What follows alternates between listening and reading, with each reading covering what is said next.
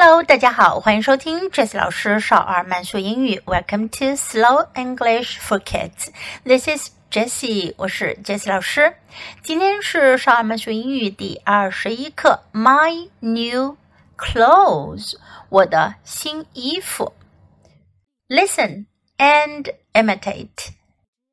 Look at my new shirt. Look at my new pants. Look at my new skirt. Look at my new shorts. Look at my new coat. Look at my new hat. Look at my new socks. Look at my new shoes. Now, I will say the sentences at a normal speed. You can try to follow me and imitate. Look at my new shirt. Look at my new pants. Look at my new skirt. Look at my new shorts. Look at my new coat. Look at my new hat. Look at my new socks. Look at my new shoes. 今天我们学习掌握一个很常用的句型，look at，看连起来就是 look at，look at。 穿上新衣服都想别人来看看，这时用这个句型就对了。New 是一个形容词，它表示新的。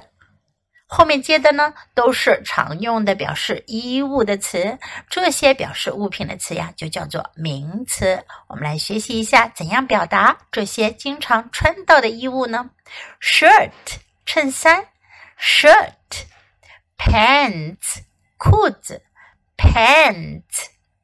skirt 裙子，skirt shorts 短裤，shorts coat 外套，coat hat 帽子，hat socks 袜子，socks shoes 鞋子，shoes 大家注意到没有？这几个名词当中呀，有一些后面是有 s 这个小尾巴的。为什么会有 s 这个小尾巴呢？因为 pants 裤子，shorts 短裤，socks 袜子，shoes 鞋子，这些呢，在英语当中呢，都是会成对出现的。你必须得穿两只袜子，两只鞋。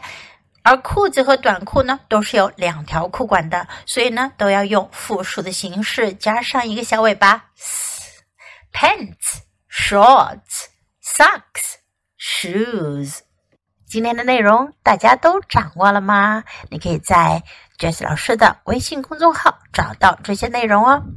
Listen, imitate, and practice。这是流利英语的入门三部曲。